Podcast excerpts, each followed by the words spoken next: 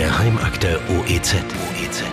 Der Anschlag vom 22. Juli 2016 in München. Ich bin jeden Tag am Grab. Jeden Tag. Vielleicht könnte man einen Diensthubschrauber der Merkel bei der Landung angreifen. Es handelte sich nicht um einen Amoklauf, sondern um einen rassistischen, rechtsextremistischen Terroranschlag. Am 22. Juli 2016 ermordete der 18-jährige David Sonboli neun Menschen, fast alle Jugendliche. Sämtliche Opfer waren nicht deutscher Herkunft. Türken, Araber, Sinti.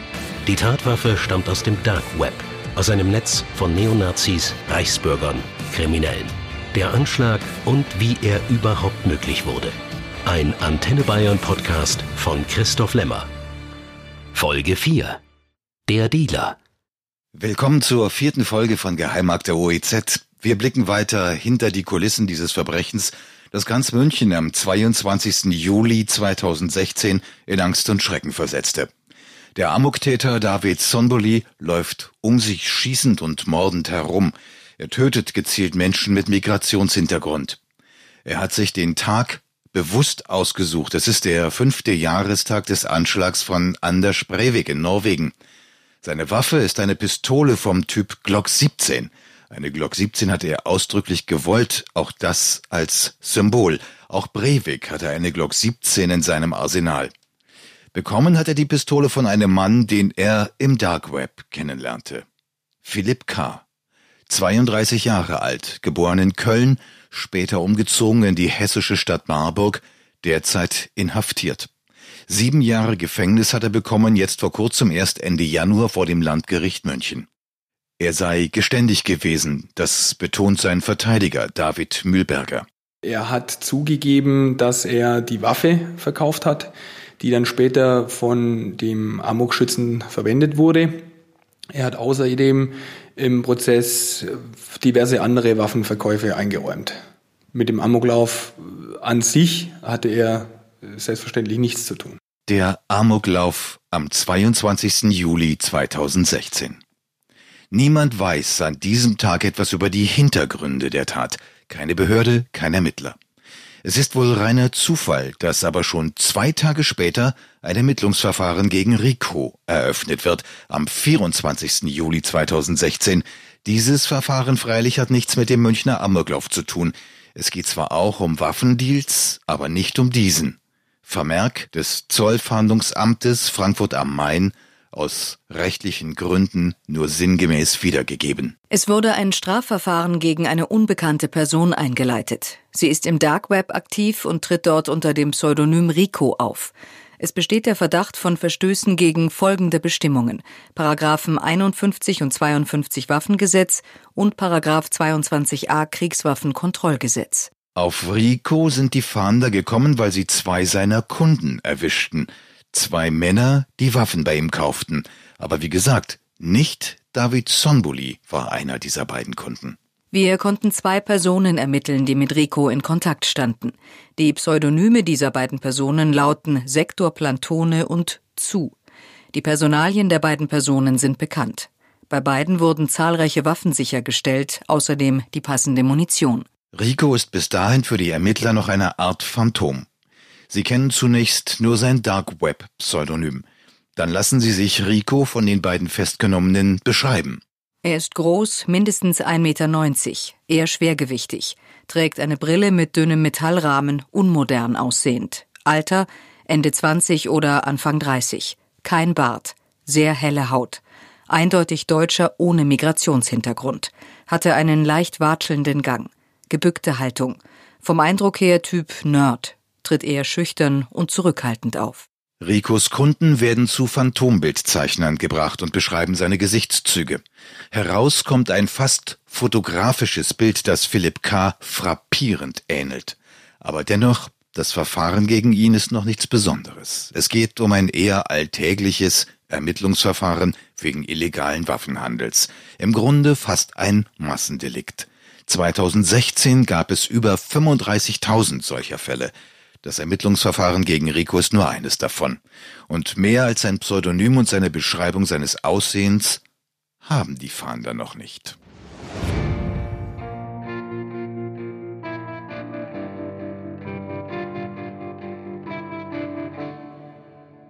Philipp K. sieht tatsächlich so aus, wie Sektor und Zu ihn beschreiben.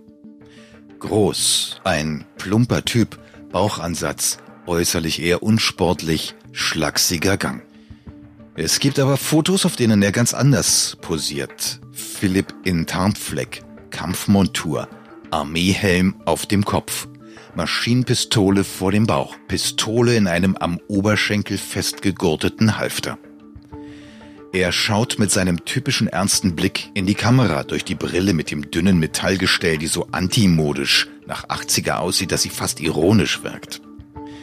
Dann ein etwas unscharfes Bild, auf dem Philipp über ein Hindernis springt, im Kampfdress, MP in den Händen. Das nächste Bild, wohl wieder Philipp, derselbe Typ, das Gesicht diesmal nicht zu sehen, er trägt eine Gasmaske. Philipp ist begeisterter Zocker, wie wohl alle Jungs im Dark Web. Mit Freunden verbringt er Zeit mit Ballerspielen. Einmal schalten sie eine Kamera ein und filmen eine Spielsequenz von Battlefield 4. Feindliche Hubschrauber fliegen heran, der Spieler schießt. Es ist Philipp. Man hört ihn auch. Deutlich und laut. Was ist das für eine Scheiße? Wo stehe ich hier wieder drauf? Ah! Ich, ich fahre einen Meter mit dem Scheißpanzer zurück. Dann ist der da gefesselt, äh, gefangen auf irgendeiner Baumwurzel. Kann sich nicht mehr bewegen. Das Spiel ist so scheiße. Ausbalanciert. Wer hat diese Judenkacke erfunden, äh, geschrieben? Will den Eigenentcher schießen, ey. Digga, ey. Das kann nur ein Kacknigger sein, ey. Kacknigger, Judenkacke, Polen, die billiger sind. Und Philipp, der sich aufregt, den gibt's wohl auch.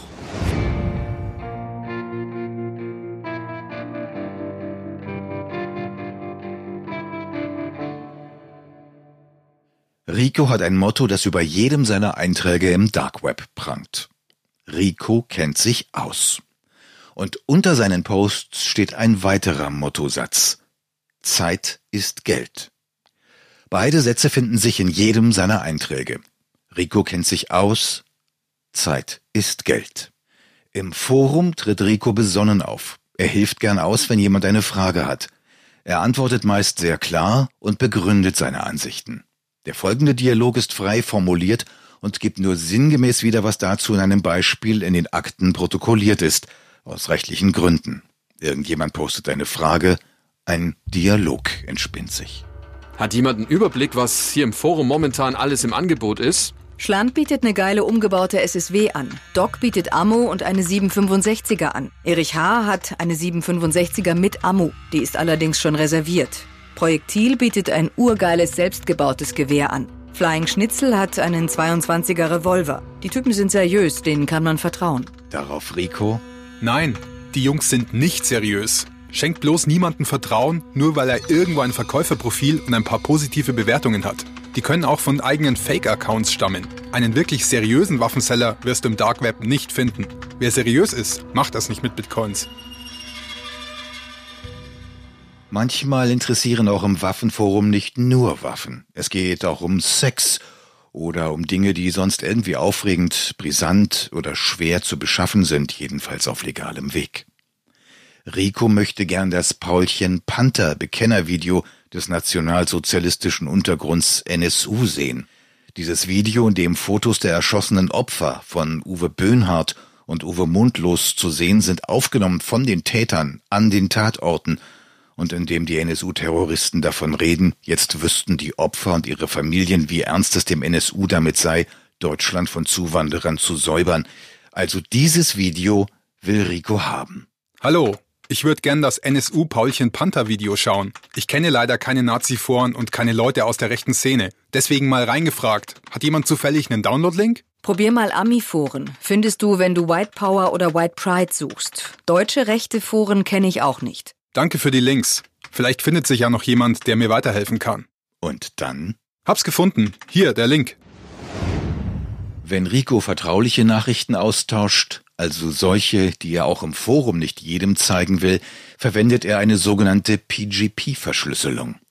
Auch bei dem Passwort finden die Ermittler Hinweise auf eine rechtsextreme Gesinnung. Bei dem User Rico wurde eine Kennung festgestellt, die er bei seiner Verschlüsselung verwendete. Sie lautet Johnny Rico 4K Heil Hitler.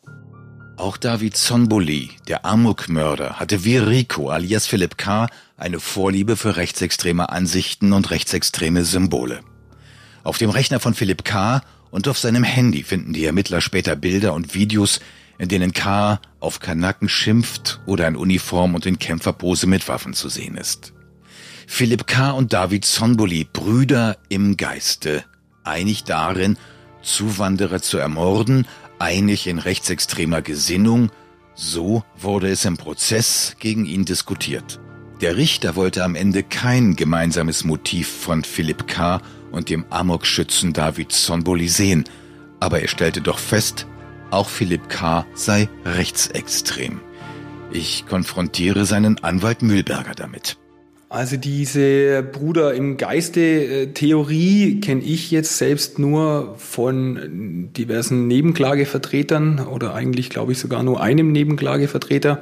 Der Richter hatte es so formuliert, ich gebe es nochmal so, so, so wieder, wie ich es gehört habe und auch mitgeschrieben habe. Der eine war Neonazi, nämlich der Ali Sumbuli, und der andere ist auch, ich glaube, rechtsradikal, war die Formulierung vom Richter Zimmer. Ähm, er hat aber auch dazu gesagt, dass die beide gleichermaßen diese Ideologie vertreten, bedeutet noch nicht, dass sie gemeinschaftlich diese Tat begangen hätten, obwohl sie beide gleichermaßen diese Gesinnung teilen. So etwa waren die Worte. Sie haben insofern recht, als der Vorsitzende Richter bei der Urteilsbegründung tatsächlich sagte, dass für ihn kein Zweifel daran bestünde, dass auch ähm, Philipp K., also mein Mandant, ähm, eine rechtsradikale Gesinnung hat. Hat er die Ihrer Meinung nach?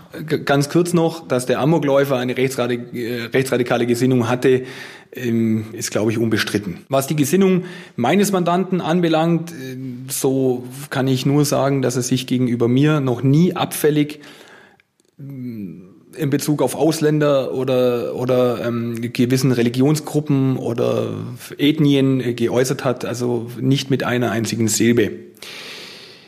Selbstverständlich ist es, ähm, ist es Fakt, dass teils irgendwelche, irgendwelche rassistischen Äußerungen in der Akteneinsicht zu sehen war, was ja auch, was ja auch ähm, in der Öffentlichkeit dann bekannt wurde. Hat er zu denen mal was gesagt?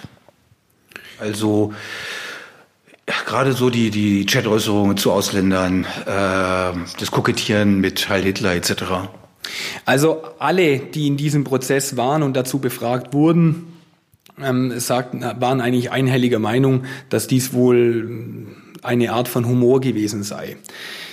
Ähm, der Cousin meines Mandanten, der, der Türke ist, das ist sein, sein Lieblingscousin und wie gesagt, türkischer Herkunft, hat ebenso wie im Prozess bekannt wurde, irgendwelche WhatsApp-Nachrichten oder Chatverläufe, wie auch immer, mit Sieg Heil oder Heil Hitler unterschrieben was er dann im Prozess auch bestätigt hat und meinte, es sei ein, ein dummer Witz, was natürlich jetzt im Nachhinein überhaupt nicht witzig sei.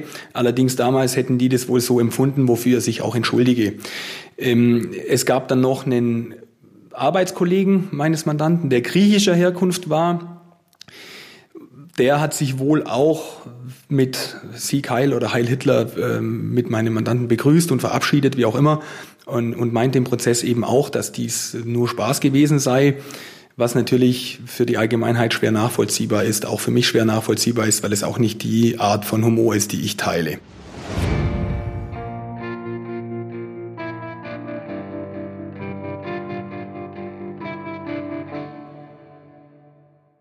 Vierter August 2016. Rico schreibt eine private Botschaft an einen seiner Kunden, den Mann mit dem Pseudonym Zu. Einer der beiden, deren wegen die Zollfahnder gegen ihn ermitteln. Hi, entschuldige, dass ich so schweigsam war. Ich werde Bitmessage in nächster Zeit nicht mehr benutzen. Vielleicht bist du eh schon draufgekommen, aber ich war es, der dem Mauricher die Glock verkauft hat. Ich bin darum ein bisschen durch den Wind. Meine Waffenquelle in Tschechien hat sich darum auch zurückgezogen. Ich bin erstmal draußen. Es ist nicht der Kunde von Rico, der diese Nachricht empfängt. Der echte User zu ist zu diesem Zeitpunkt schon aufgeflogen. Tatsächlich sitzt am anderen Ende der Zollinspektor Meyer. Von München und vom Amoklauf schreibt Rico nichts an zu, nur Maurecher, als sei damit schon alles klar. Ob die Zollfahnder wissen, dass Maurrecher der Amokschütze ist, das geht aus der Akte nicht hervor. 5. August 2016. Der Amok-Anschlag des David Sonbuli ist jetzt genau 14 Tage her. Die Behörden haben noch keine Ahnung, wo Sonbuli seine Waffe her hatte. Das bayerische Landeskriminalamt weiß bis jetzt nur, was es auf Sonbulis Computer und anhand von Zeugenaussagen rekonstruieren konnte. Die bayerischen Ermittler arbeiten an der Spur Sonbuli. Sie kennen von seinem Computer auch sein Pseudonym Maurecher. Die Zollermittler in Frankfurt arbeiten an ihrem verdächtigen Rico und haben den Namen Maurecher gerade zum ersten Mal gesehen. Dass aber Maurecher den Rico in Marburg besuchte und sich bei ihm Waffe und Munition holte, das wissen bisher wohl weder die Ermittler in Bayern noch die in Frankfurt. Die Verbindung zwischen Rico und Maurecher ist noch nicht erkannt. Das ändert sich jetzt. Bei dem, was jetzt passiert, sind wir ganz dicht dran. Eine solche Nahsicht auf kriminalistische Arbeit, zumal in einem so brisanten Fall, ist selten. An diesem Tag, also dem 5. August 2016, schickt Rico eine Nachricht an Sektor Planton. Wir erinnern uns, das ist der andere seiner beiden Kunden, deren wegen die Zollfahnder gegen ihn ermitteln. Mit Sektor Planton hatte Rico noch einen Waffendeal offen eine Maschinenpistole. Aber jetzt will Rico den Deal abblasen. Sein eigener Lieferant sei nervös geworden, er selber sei es auch. Rico ist arglos, als er die Nachricht verschickt. Er weiß nicht, dass auch sie auf dem Rechner von Zollinspektor Meyer landet. Auch die folgenden Fundstücke sind wiederum allesamt aus rechtlichen Gründen nur sinngemäß wiedergegeben. Hallo Sektor, Leider muss ich dir absagen. Mein Dealer hat sich nach der Sache in München zurückgezogen. Ich habe keinen Kontakt mehr. Es ist nämlich so, dass Maurecher seine Tatwaffe vor mir hatte. Und ich hatte sie vom besagten Dealer. Ich halte jetzt auch lieber die Füße still. Ein paar Sachen habe ich noch, nämlich fünf Pistolen und eine Maschinenpistole. Bei der ist aber der Schlagbolzen kaputt. Da fehlen ein paar Millimeter, weil da jemand wohl zu stark Munition verfeuert hat. Maurecher. Wieder erwähnt Rico diesen Namen. Diesmal sagt er dazu, dass Maurecher der Amokschütze von München ist. Darunter schreibt er eine Liste, in der finden sich fünf Pistolen, darunter zwei Glocks für 3000 und 3500 Euro. Außerdem zwei Maschinenpistolen und nicht nur eine, eine PM63 mit Schalldämpfer und drei Magazinen und eine VZ 58 Full Auto mit 700 Schuss und vier Magazinen für 5000 Euro. Sektor Planton, in Wahrheit also Zollfahnder Meier, antwortet, jetzt hat er Rico an der Angel. Hallo Rico, äh, das ist ja ein Ding mit der Sache in München. Ich würde mich an deiner Stelle auch zurückziehen. Ich habe gar nicht mitbekommen, dass der Maurecher das war. Hast du dich mit dem auch getroffen? Mann, echt krass, aber ich äh, denke, die können dir nichts. Mit der CZ von dir bin ich jedenfalls sehr zufrieden. Blöd, dass dein Verkäufer abgetaucht ist. Die VZ 61, die hätte ich auch gern gehabt. Aber äh, was ist denn mit der VZ 58? Können wir da noch mal über den Preis reden? Die Glock für 3000, die hätte ich auch gern. Rico antwortet am nächsten Tag. Hallo Sektor. Ja, das war der Maurecher. Als ich sein Foto in der Zeitung gesehen habe, bin ich fast vom Hocker gekippt. Ich bekam höllische Angst. Der war mir auch überhaupt nicht verrückt vorgekommen. Der hat sich halt tierisch aufgeregt über Scheißtürken, die sein Auto zerkratzt haben. Die Glock habe ich ihm schon vor zwei Monaten verkauft. Und am Montag, also vier Tage vor dem Amoklauf, habe ich ihn nochmal in Marburg getroffen. Da habe ich ihm 350 Schuss verkauft. Als ich dann von dem Anschlag erfuhr, habe ich meine Ware in Sicherheit gebracht und sämtliche Datenträger zerstört und mir neue Hardware zugelegt. Ich mache nur noch wenige Geschäfte. Für die Verschlüsselung läuft alles über einen USB-Stick. Was die VZ betrifft, wie wäre es mit 5000 Euro? Da kostet ja allein die Munition schon 1000 Euro. Und, ach ja, ich bin mir sicher, dass sich meine Quelle in Tschechien schon wieder melden wird. Sektor Planton antwortet Rico. Hallo Rico, kann mir vorstellen, dass du Angst hast. Hätte ich auch. Mein Gott, wusste wirklich nicht, dass das der Maurecher war. Hast du wohl richtig gemacht, dass du alles vernichtet hast. Mann, Mann, Mann, der ist wirklich von München nach Marburg gefahren, um sich die Knarre zu kaufen. Hast du lange mit dem geredet? Wegen der VZ, da wolltest du 5000 Euro inklusive 700 Schuss. Jetzt ist es aber so, dass mein Sohn richtig wild darauf geworden ist, eine eigene Pistole zu haben, nachdem er mit der CZ geschossen hat. Bei ihm ist äh, vor zwei Wochen eingebrochen worden und da hat er sich vorgenommen, sich zu bewaffnen. Ich habe ihm gesagt, ich könne ihm eine Glock besorgen. Darum folgende Frage. Du hattest mir ja eine Glock 17 mit 100 Schuss für 3000 Euro angeboten. Die Glock für 3000, dazu die VZ für 5000, beides für 7000? Wäre das in Ordnung? Rico antwortet an Sektor Planton alias Zoll van der Meier. Aber wie gesagt, davon weiß Rico nichts. Rate mal, warum ich mit dem Waffenhobby angefangen habe. 90 Prozent meiner Kunden haben Angst vor Flüchtlingen oder Einbrechern. In dem Haus, in dem ich wohne, wurde auch dreimal eingebrochen. Zum Preis 7k ist leider zu wenig. Dann verdiene ich nichts an der Glock. Sorry, 8000 wäre okay. Zoll van der Meier alias Sektor Planton antwortet mit einer spöttischen Bemerkung über seine uniformierten Kollegen von der Polizei. Die Pfeifen von der Polizei, die kann man echt vergessen. Bis die mal kommen, sind die Einbrecher längst über alle Berge. Wer sich auf die verlässt, ist echt verlassen. In der Zeitung habe ich übrigens gelesen, dass die Glock vom Maurecher eine umgebaute Dekowaffe war. Mit meinem Sohn habe ich nochmal geredet. Er wäre mit 3000 Euro einverstanden. Zusammen mit der VZ also 8000, wie von dir vorgeschlagen. Wie wollen wir das durchziehen? Ach ja, die Polizei. Bei mir nach dem Einbruch waren die erst nach zwei Stunden da. Am nächsten Tag Spurensicherung. Die haben original gar nichts gemacht. Dafür musste ich die Wohnung zwei Tage unordentlich lassen, weil ich dachte, die suchen wirklich nach Spuren. Beim nächsten Mal haben wir die erst gar nicht gerufen. Mein Nachbar meinte nur, Waffe muss her. Was die Glock betrifft, ja, das ist eine Deko, aber das ist okay. Die Sperren sind ein Witz, neuer Lauf und ein Griffstück aus Österreich und die sind wie neu. Wir können uns in Marburg oder Köln treffen, was dir lieber ist. Die VZ packe ich in einen Gitarrenrucksack. Bring auch einen Gitarrenrucksack mit. Dann tauschen wir einfach die Rucksäcke. Bei meinem Sohn waren die Bullen auch erst nach einer Stunde da. Die haben nur ein bisschen rumfotografiert und eine Liste mit den geklauten Sachen gemacht. Und hinterher war auch noch die Wohnung verdreckt. Man muss sich echt selber helfen. Fürs Treffen wäre mir Marburg lieber. Die Idee mit dem Gitarrenrucksack finde ich echt genial. Mir wäre übrigens Dienstag lieber als das Wochenende. Welche Uhrzeit wollen wir ausmachen? Dienstag geht. 15 Uhr? Da laufen immer viele Studenten rum. Mit Gitarrenrucksack fällt da keiner auf. Mal schnell reingucken geht sicher auch. Ausführlich die VZ befummeln, aber lieber dann im Auto. Passt. Wobei mir 14 Uhr lieber wäre. Rausholen, angucken, Geld zählen. Können wir bei mir im Auto machen. Hallo Sektor. Alles klar. Treffen wir uns an der Bushaltestelle Dienstag 14 Uhr.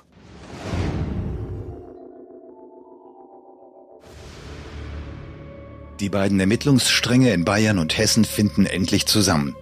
Die Zollfahnder notieren am 8. August in einem Vermerk, wiederum nur sinngemäß wiedergegeben. Die Kollegen von der Soko OEZ des Bayerischen Landeskriminalamtes teilen mit, dass der User Maurecher der Amokläufer vom 22. Juli 2016 in München sei.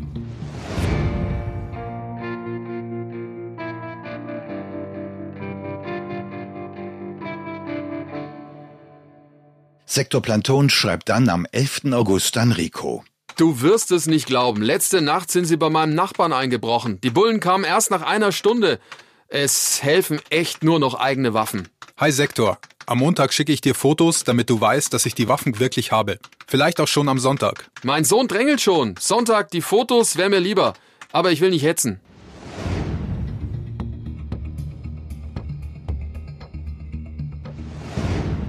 Nachricht von Rico an Sektor am 14. August. Hi Sektor, hier die Links zu den Fotos. Hallo Rico, so ein Mist. Ich habe mir den Fuß verknackst und äh, trage jetzt so ein Vakuumding. Ich kann leider nicht richtig gehen. Ist es okay, wenn mein Sohn kommt? Klar, Rico kennt Sektor. Er hat ihm schon einmal eine Waffe verkauft und ihn leibhaftig gesehen. Sektor ist ein älterer Mann, der Zollinspektor ist viel jünger. Rico kauft ihm die Story vom verknacksten Fuß und dem Sohn ab. Wenn er in Ordnung ist, klar. Mal alles zusammengefasst. Treffen am Dienstag, 14 Uhr. Bushaltestelle. Busbahnhof Marburg. Preis 8000 Euro. Ihr kriegt die VZ mit 700 Schuss und die Glock mit 100 Schuss. Ach ja, das Geld bitte in 100 und 500 Euro Scheinen. Bis dann! Bis dann! 16. August 2016. Der Amoklauf von München ist jetzt vier Wochen her. Es ist 13.30 Uhr. Zollinspektor Meyer vom Zollfahndungsamt trifft in Marburg ein. Die Bushaltestelle, an der er Rico treffen will, liegt an einer mehrspurigen Bundesstraße, die am Lahnufer mitten durch die Stadt führt. Vom Bahnhof ist es nur ein kurzer Fußweg. In der Hand trägt er eine leere Gitarrentasche. Er setzt sich auf eine Parkbank und wartet. Er wartet eine knappe halbe Stunde. Was dann passiert, aus rechtlichen Gründen dürfen wir wie üblich daraus nicht wörtlich zitieren, wir geben darum sinngemäß wieder. Ein Mann sprach mich an und fragte, ob ich vom Sektor sei. Ich sagte ja. Der Mann fragte mich, ob ich das Geld dabei hätte. Ich sagte wieder ja. Dann forderte er mich auf, mit ihm mitzukommen. Er wolle das Geschäft in seinem Auto abwickeln. Das habe er etwa einen Kilometer entfernt auf einem Parkplatz abgestellt. Die beiden Männer machen sich auf den Weg. Am Ende stehen sie vor einem blauen VW Lupo. Das hintere Kennzeichen fehlt. Der Unbekannte steigt ein und parkt das Auto auf einen anderen Stellplatz um. Dann zeigt er mir das Sturmgewehr, Typ VZ58. Es lag in einer Gitarrentasche auf der Rückbank. Außerdem zeigte er mir einen Rucksack und meinte, darin sei die Munition und außerdem eine Pistole von Typ Glock 17, dritte Generation.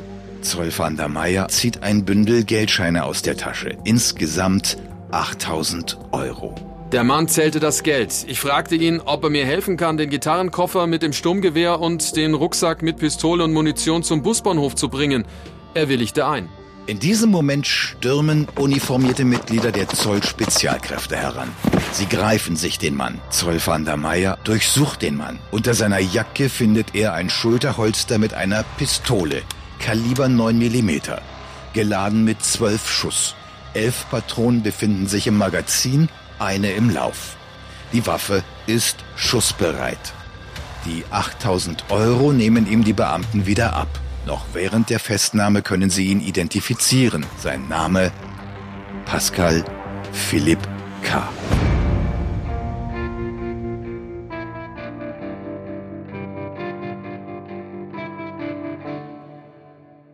Amtsgericht Marburg, Telefonvermerk und Verfügung des Ermittlungsrichters vom selben Tag. Staatsanwalt R. rief am frühen Nachmittag an und teilte mit, bei einem fingierten Waffengeschäft sei Philipp K. festgenommen worden. K. habe zur Eigensicherung eine durchgeladene Schusswaffe dabei gehabt. Staatsanwalt R. beantragte, die Wohnung des Beschuldigten zu durchsuchen. Ich telefonierte dann mit dem Beschuldigten, der zum Zollamt Marburg gebracht worden war. Ich belehrte ihn nach dem Gesetz. Er war mit der Durchsuchung seiner Wohnung einverstanden, die ich sodann anordnete. Bei dem Beschuldigten war außerdem eine Frau, deren Name UK laute. Es handle sich um die Freundin des Beschuldigten. Sie ist hochschwanger und hyperventilierte. Sie wurde darum in ein Krankenhaus gebracht und ist nicht vernehmungsfähig. Erste Vernehmung des Beschuldigten Philipp K. aus rechtlichen Gründen nur sinngemäß wiedergegeben. Inhaltlich äußerte sich Philipp K. so auch in öffentlicher Gerichtsverhandlung. Ich stamme aus Köln. Da bin ich zur Schule gegangen mit Hauptschulabschluss und mit Abschluss zur Fachhochschulreife. Ich habe eine Ausbildung in der Textilbranche gemacht, danach hatte ich mehrere Jobs, teils als Zeitarbeiter, darunter als Lagerist und Gabelstaplerfahrer. Ich hatte auch Phasen, in denen ich arbeitslos war. Einmal war ich fast ungefähr ein Jahr obdachlos. Meine Freundin habe ich im Internet kennengelernt. Sie ist in der sechsten Woche schwanger. Als wieder die Obdachlosigkeit drohte, bin ich zu ihr nach Marburg gezogen. Momentan habe ich kein eigenes Einkommen. Ich bin nicht vorbestraft.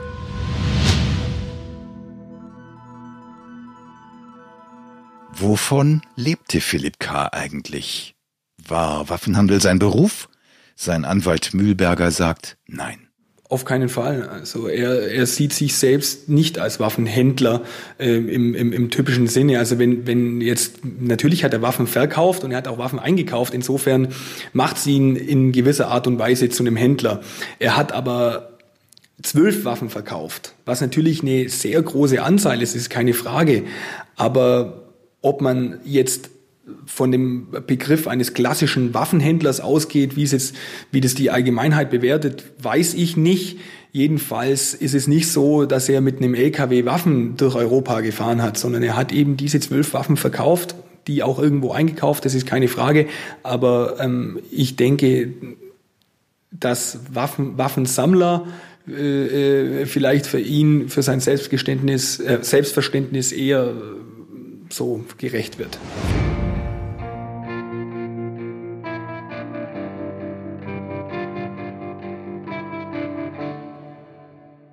In seiner ersten Vernehmung sagt Philipp K., ihm sei erst aus den Medien klar geworden, dass er es war, der die Waffe für den Münchner Amoklauf lieferte.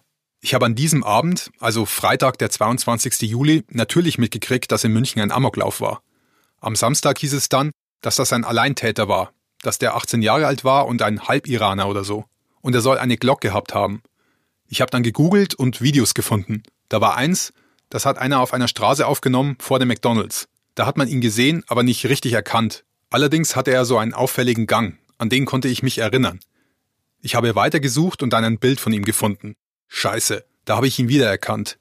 Meine Freundin war da auch zu Hause und hat meine Reaktion mitgekriegt. Sie hat gefragt, was los ist. Ich habe es ihr gesagt. Sie ist dann zusammengebrochen und war fix und fertig. Sie hat sowieso immer mit mir geschimpft wegen der Waffengeschäfte. Sie meinte, das sei unverantwortlich. Nur wenig sagt Philipp K. über die beiden Treffen, die er mit David Sonboli hatte. Das erste, bei dem er ihm die Waffe verkaufte, das zweite nur vier Tage vor dem Anschlag, bei dem er Sonboli noch einmal 350 Schuss Munition überließ. Sinngemäß noch einmal aus seiner ersten Vernehmung. Wir haben da viel geredet. Er meinte, es sei echt übel in seiner Wohngegend. Er wirkte richtig sauer, als er das sagte. Ich wollte wissen, was er mit der Waffe und der Munition eigentlich vorhätte. Er meinte, das sei nur zur Selbstverteidigung. Er hat dann aber auch wieder über Kanacken geflucht. Ich habe ihm gesagt, er soll keinen Scheiß machen mit der Waffe. Zusammen sind wir dann zum McDonald's am Hauptbahnhof in Marburg gegangen. Wir haben uns dann noch länger unterhalten, bis sein Bus oder seine Bahn kam und er wieder nach München gefahren ist. Also was tatsächlich, was tatsächlich in der Konversation zwischen meinem Mandanten und dem David Somboli ähm, geäußert wurde, weiß tatsächlich gar niemand. Es wurde vom Gericht dann angenommen, dass es so gewesen ist, weil es, wohl einen Zeugen gab, ähm, der das im Rahmen der Beweisaufnahme ausgesagt hat. Ich will jetzt auch auf den Zeugen nicht weiter eingehen, weil es zu weit führen würde. Da müsste ich schon fünf Minuten erklären, wer das ist. Es geht jedenfalls darum, dass es ähm, tatsächlich an, es wurde tatsächlich angenommen, dass ähm, mein Mandant ihn gefragt hätte anscheinend, ja, was willst du denn da machen mit der Waffe? Und der David Somboli dann sagte, er will mit Kumpels nach Österreich fahren in den Wald zum Rumballern. So, was, was ich jetzt prinzipiell, also wenn, wenn jetzt ein 18- oder 19-Jähriger eine Waffe kauft, halte ich das auch für plausibel, dass der sowas damit macht. Ja, dass man halt irgendwie den, dann den, den, den, den Großen markiert und sagt, ja, ich habe hier eine Waffe, wir schießen ein bisschen da auf, auf Zielscheiben oder was. So, und an, angeblich, angeblich, so wurde es dann äh, in der Urteilsbegründung auch ausgeführt vom Vorsitzenden Richter, hat dann der David Somboli gesagt, äh, wenn noch ein paar Kugeln übrig sind, dann, dann knall ich noch ein paar Kanacken ab. Daraufhin soll mein Mandant ähm, reagiert haben und ihn mehrmals gefragt haben, ob er das denn ernst gemeint habe. Und David Somboli soll darauf mehrmals beteuert haben, dass es nur ernsthaft nur ein Spaß gewesen sei. Und daraufhin hat er ihn noch einmal oder hat er ihn noch mal darauf hingewiesen, dass er doch bitte mit dieser Waffe keinen Scheiß machen solle. So wurde, so wurde der Sachverhalt jedenfalls vom Gericht angenommen. Und dadurch ist es so, dass ähm, das Gericht sich sicher war, dass aufgrund dieses, dieses mehrmaligen Bestätigens des David Somboli, dass es wirklich nur ein Spaß war und des, und des Hinweises meines Mandanten, dass er keinen Scheiß mit dieser Waffe machen solle, er auch nicht dafür verantwortlich gemacht werden konnte, beziehungsweise dann auch nicht wissen konnte, er macht es jetzt und gibt ihm die Waffe trotzdem. Was soll man da glauben? Die Angehörigen glauben, Philipp K. wusste mehr. Die Verteidigung glaubt, er wusste nichts. Der Richter glaubt das auch, sieht aber trotzdem eine Mitschuld und verurteilt Philipp K. darum zu sieben Jahren Gefängnis wegen fahrlässiger Tötung. Der Prozess ist die nächste Etappe, mit der wir uns in Geheimakte OEZ beschäftigen. Es war ein bitteres Verfahren mit heftigen gegenseitigen Vorwürfen, Vielen der Angehörigen genügt es nicht, wie der Staat den Mord ihrer Kinder oder ihrer Mutter aufklärte. Auch in diesem Fall sprach der Richter das Urteil im Namen des Volkes. Keine der Parteien war hinterher zufrieden. Und dann das Leid der Angehörigen. Wie geht es denen eigentlich? Den eigentlichen Opfern dieses Verbrechens. Eltern, die ihre Kinder verloren. Kinder, die eine Mutter verloren haben. Darum geht es in der nächsten Folge von Geheimakte OEZ. Im Namen des Volkes. Geheimakte OEZ. OEZ. Der Anschlag vom 22. Juli 2016 in München. Bin jeden Tag am Grab. Jeden Tag. Vielleicht könnte man einen Diensthubschrauber der Merkel bei der Landung angreifen. Es handelte sich nicht um einen Amoklauf, sondern um einen rassistischen, rechtsextremistischen Terroranschlag. Geheimakte OEZ. Ein Podcast von Antenne Bayern. Jetzt abonnieren. In der nächsten Folge Im Namen des Volkes.